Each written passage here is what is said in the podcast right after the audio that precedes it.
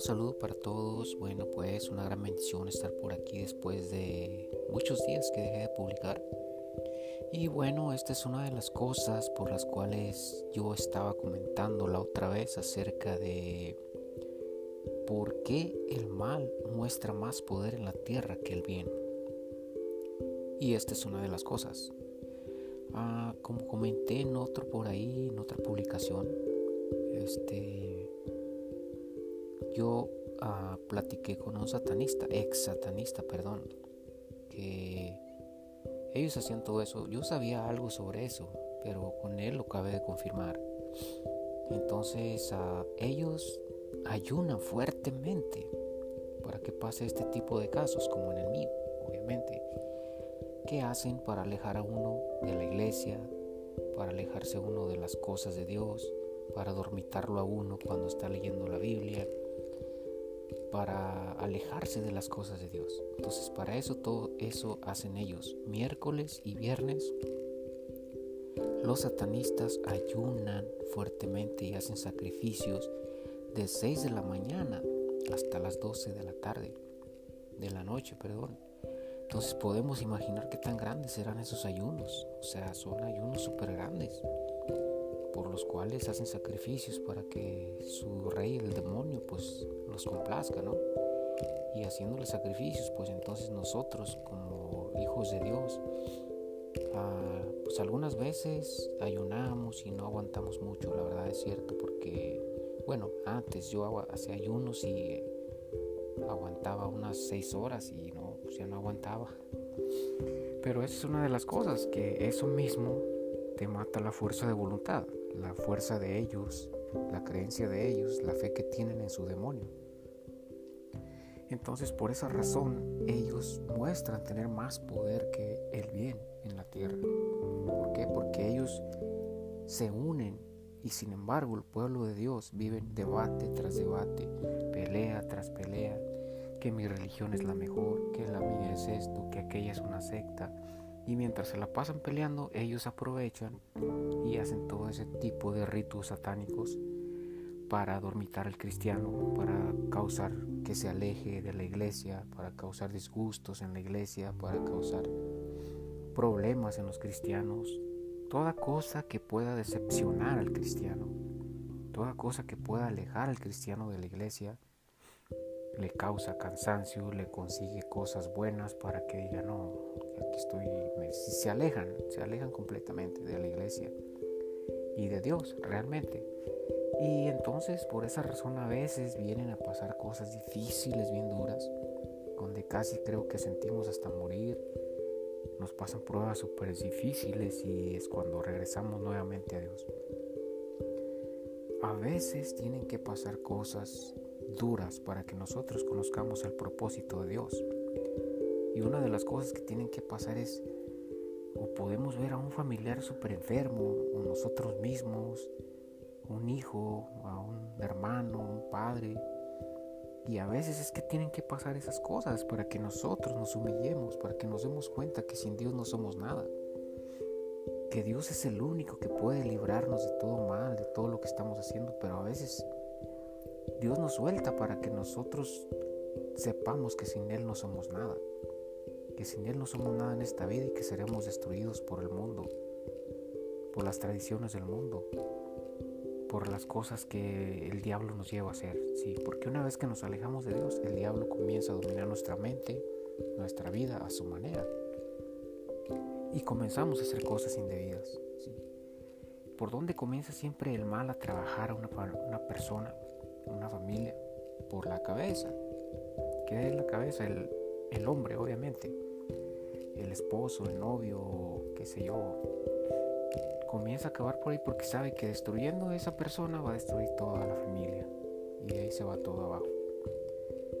A veces las cosas tienen que pasar por alguna razón, a veces son porque el mal las está destruyendo. Lo único que debemos hacer es humillarnos, buscar a Dios siempre Sí, porque son muchas cosas que debemos aprender, que debemos conocer, porque hay personas que no salen de la iglesia. O sea, que se la viven casi en la iglesia, hacen cuanta cosa pueden, pero afuera son de lo peor. Y es una gran realidad, perdón, tal vez escucha un poco mal, pero Es una gran realidad. entonces debemos aprender a tener una comunión con Cristo cada día. Yo desde pequeño hablo con Cristo. Sí, voy a contar un poquito de esto porque me gusta acordarme mucho. Yo desde pequeño iba y me metía a una iglesia, a una iglesia católica. Porque yo miré una vez un Cristo que tenía ahí súper grandísimo. Y yo me metí ahí y me gustaba tocarle los pies. Los clavos que tenía, le tocaba sus... Me recuerdo que los pies suavemente. Entonces yo hablaba con él. A donde quiera que iba yo hablaba con él. O, bueno, de tal cosa que yo siempre he platicado con Dios desde pequeño. Y es una comunión que tenemos día con día, día con día, Señor, esto, y reconocer nuestro pecado cada día. Al comenzar el día, dar gracias porque amanecimos, porque Dios nos da la oportunidad, porque Dios nos ha demostrado su amor de esa manera, ayudarnos a ver el día. Y al, terminar el día, dar, pedir perdón por cada pecado que cometimos, porque todos somos pecadores. No hay ninguna persona libre de pecado. Todos somos pecadores. Pero el hecho de que Dios nos perdone no quiere decir que tú vas a ir y te vas a retacar de pecado, adulterando, robando, matando y cuanta cosa puedes y al final me arrepiento.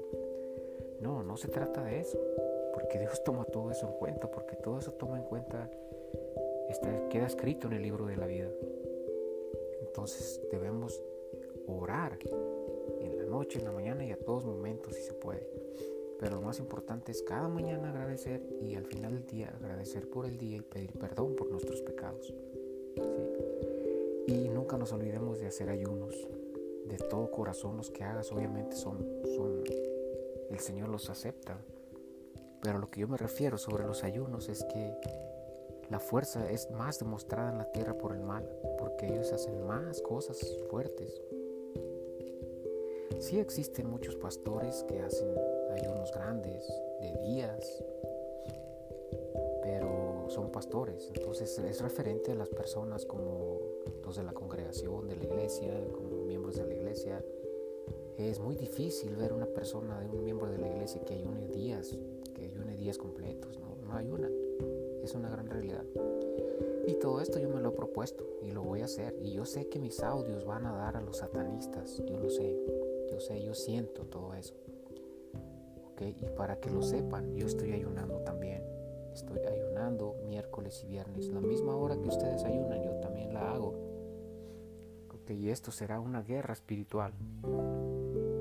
Ustedes sirven a su Dios y yo sirvo a mi Dios, al Dios vivo, al Creador, a quien murió por toda la humanidad sangre preciosa de Jesús fue derrotado Satanás y lo seguirá haciendo. Y en el nombre de Jesús, todo mal se vaya de nosotros, toda fuerza maligna se vaya de nuestras vidas y no pararé de ayunar, porque prefiero morir ayunando que pecando. Eso lo haré. Por lo tanto, las personas que escuchan estos audios les pido que oren por mí para que nunca pierda la fe, nunca pierda la fe y yo voy a estar ayunando miércoles y viernes, desde la mañana hasta el anochecer. No importa que enfermar, no me interesa nada. Pero la lucha espiritual continuará día con día. Y estos somos, creo yo, los verdaderos soldados que nunca nos damos por vencidos. Y ese, así soy yo. Ayunar y orar siempre. Sí, ah, en un tiempo me decepcioné de algo, de que tengo dos años ayunando por una persona ayunando por una persona porque es una persona que yo amo y que llevo mi vida y la amo con todo mi corazón, pero se fue de mi vida impresionantemente, se fue. Injustamente, yo lo miré así, pero luego empecé a recapacitar, bueno, solo Dios sabe por qué pasan las cosas, ninguna oración, ningún ayuno es en vano y Dios sabe lo que está haciendo, ¿no?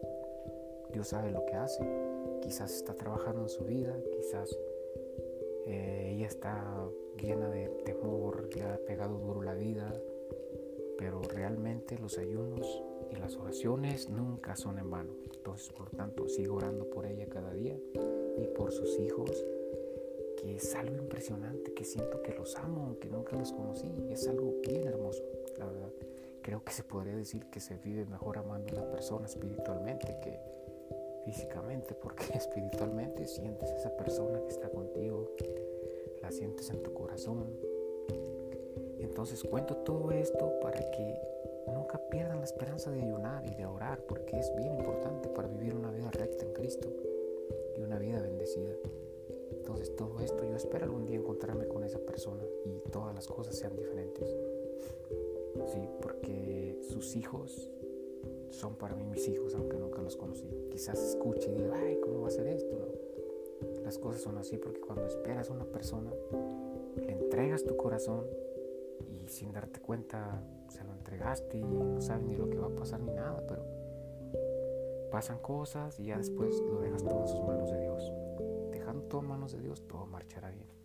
Y hasta la fecha, nunca le he fallado y Dios sabe que no miento y esperar el día que me encuentre con ella. Después de ese día será voluntad de Dios y si seguíamos o completamente ya nunca volvamos a ver uno del otro y listo. Esa será voluntad de Dios. Pero espero algún día encontrarme con ella. Y ese es el gran poder de la oración y del ayuno. Porque nada es en vano. Si quieren una persona, ayunen por ella. Ven una persona que está en problemas, ayunen y oren por ella. Ven una familia que está en problemas, ayunen y oren. Ven a sus hijos que se están perdiendo, ayunen y oren. Siempre tienen que ayunar. Nunca debemos de dejar todo ah, así nada más, porque el ayuno es un, no sé cómo explicarlo, pero es algo inexplicable, súper bonito. Y es algo súper hermoso. Dios los bendiga grandemente y espero todos estos audios sirvan para que puedan crecer espiritualmente y aprendamos sobre las cosas, sobre la palabra. Ah, siempre es bonito guiarnos por la palabra porque la misma palabra nos dice, lámpara a tus pies es mi palabra, Señor, y lumbrera en mi camino. ¿Qué significa todo eso? Que la lámpara es la que nos va guiando, nos va guiando hacia el camino correcto. La lumbrera en el camino es la lumbrera que vemos para no desviarnos de otro camino que no sea el de Dios. Entonces por eso la palabra nos muestra cada versículo que está ahí es algo que nos está llevando al camino correcto. No dejemos de leer la palabra nunca. Ayunemos, oremos y nuestra vida será recta en Cristo. Algo importante, no dejemos de ir a la iglesia. Yo sé que muchas personas se decepcionan por cosas que miran, pero no miren las cosas que hay. No miren lo que hay alrededor. Les voy a poner un ejemplo muy importante. Perdón, es un poquito largo el audio, pero espero sirva esto. Si yo te entrego, te digo, oye, ¿podrías llevarme esta taza de café a todo alrededor de la iglesia? Llenita, que casi se tire, porque está caliente, para que se enfríe un poco. ¿Qué vas a hacer tú? Vas a agarrar esa taza de café y te la vas a llevar todo alrededor de la iglesia. Pero vas sirviendo la taza de café que no se te vaya a tirar. ¿Por qué? Porque casi se va tirando. Entonces tú vas a ir. Tu mente y tu corazón van a estar fijados en el café, en que no se vaya a tirar, que no se vaya a tirar, que no se vaya a tirar hasta que llegaste. Entonces esto es algo igual a cuando vienes a la iglesia. Nunca te fijes en lo que hagan las personas, fija tu mirada en Cristo. Dice, Señor, estoy aquí, Padre. Quiero servirte, quiero vivir conforme a tu voluntad y nunca hagas ni te fijes en lo que hagan otras personas porque siempre va a haber lo mismo. Podrás recorrer todo el mundo de religión en religión y vas a encontrar lo mismo. Por lo tanto, yo te digo, fija tu mirada en Cristo, no en las personas. En las iglesias siempre vas a encontrar cosas que desagradables realmente, pero ahí estamos para transformar nuestra vida. Sí, entonces Vamos a seguir adelante en el nombre de Jesús y a echarle ganas. Dios los bendiga grandemente. Un gran abrazo a todos y gracias por los que me han escrito. Dios los bendiga.